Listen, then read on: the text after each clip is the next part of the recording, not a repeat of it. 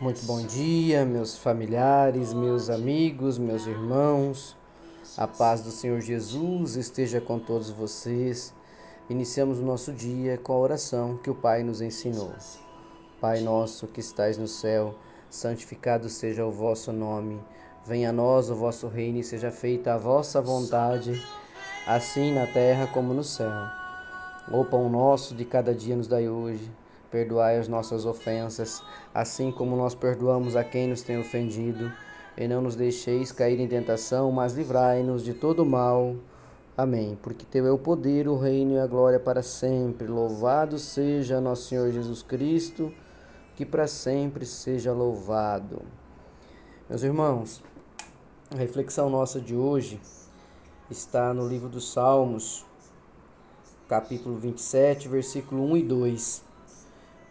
E a mensagem para nossa reflexão é: O Senhor é a minha luz e a minha salvação. De quem terei medo? O Senhor é a força da minha vida. De quem me, reque... me recearei? Quando os malvados, meus adversários e meus inimigos investiram contra mim para comerem a minha carne, tropeçaram e caíram. Meus irmãos, a mensagem aqui nessa passagem, ela traz para a gente uma reflexão de nunca se incomodar com os adversários. Na nossa vida, nós devemos aprender a nunca dar muita importância ou atenção é, indevida às coisas do mal e, e, a, e aos pequenos demônios do dia a dia e às atividades de homens ímpios e insensatos que querem nos derrubar. Eles não valem nada, diz a palavra. Quero que entenda algo sobre quem você é, meu irmão, e sobre a sua vida como nova criatura nessa caminhada. Você é um cumprimento das Escrituras. Sua vida diária reflete o que já havia sido escrito a seu respeito. Olha só, e essa é a compreensão que levou o salmista, meus irmãos, a chegar à conclusão lá do Salmo 27, capítulo versículo 1 e 2. Porque ele anunciou: O Senhor é a minha luz e a minha salvação. De quem terei medo? Em outras palavras, o que, que ele quis dizer, meus irmãos? Ele é o meu libertador, ele é o poderoso, o suficiente para cuidar de mim, de você, de todos nós. Portanto, quem se atreverá a me enfrentar quando eu tenho Deus à minha frente? Quando eu tenho Cristo Jesus como meu Salvador. Então, aqui o que ele está perguntando, na verdade, é: onde é que está o diabo agora? Na verdade, a gente não quer nem saber, né? E, e queremos isso longe, muito distante da gente. Mas toda vez que você coloca Deus à frente e os seus planos na bênção e glória de Deus, nenhum mal se levantará contra você.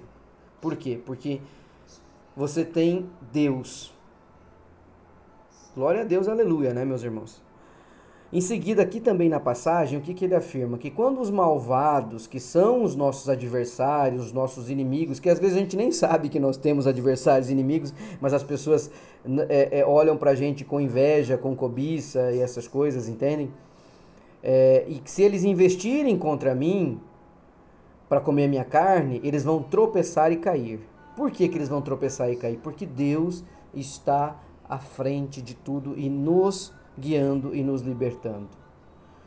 O que ele está dizendo, então, meus irmãos, é que sabemos que Jesus profetizou a seguinte frase sobre si mesmo: Aqui estou para fazer, ó Deus, a tua vontade, que está lá em Hebreus capítulo 10, versículo 7. Então, quando Jesus veio, ele entrou na profecia e começou a viver de acordo com as palavras de Deus e todas as orientações que o Pai tinha para ele. Da maneira que todo aquele que declara o seu amor por Deus, ele cria uma blindagem contra o seu inimigo. E tudo que se colocar contra você, contra mim, meus irmãos, quando nós temos esta blindagem, certamente o que está escrito, as escrituras se cumprirão e os ímpios tropeçarão e cairão. E nunca, nunca, nunca se incomode com seus adversários, meus irmãos. o fim deles é garantido. Não se deixe distrair. Consente no que você foi chamado para fazer nessa vida. Consente na palavra de Deus. Consente na busca pelo Espírito Santo e por entender que existe um plano maior para você nessa caminhada aqui. Deus Pai Todo-Poderoso, te pedimos neste momento que o Senhor nos cubra com seu manto sagrado, que o Espírito Santo desça sobre nós, que ilumine os nossos caminhos e nos fortaleça contra os ímpios. Nos dê a clareza da nossa caminhada, nos guiando, nos protegendo, nos alimentando com a tua força e o poder do teu Espírito. Assim nós te pedimos em nome de Jesus. Amém. Um ótimo dia, um beijo, um abraço, que o Senhor Jesus os abençoe e os proteja na glória do Senhor sempre.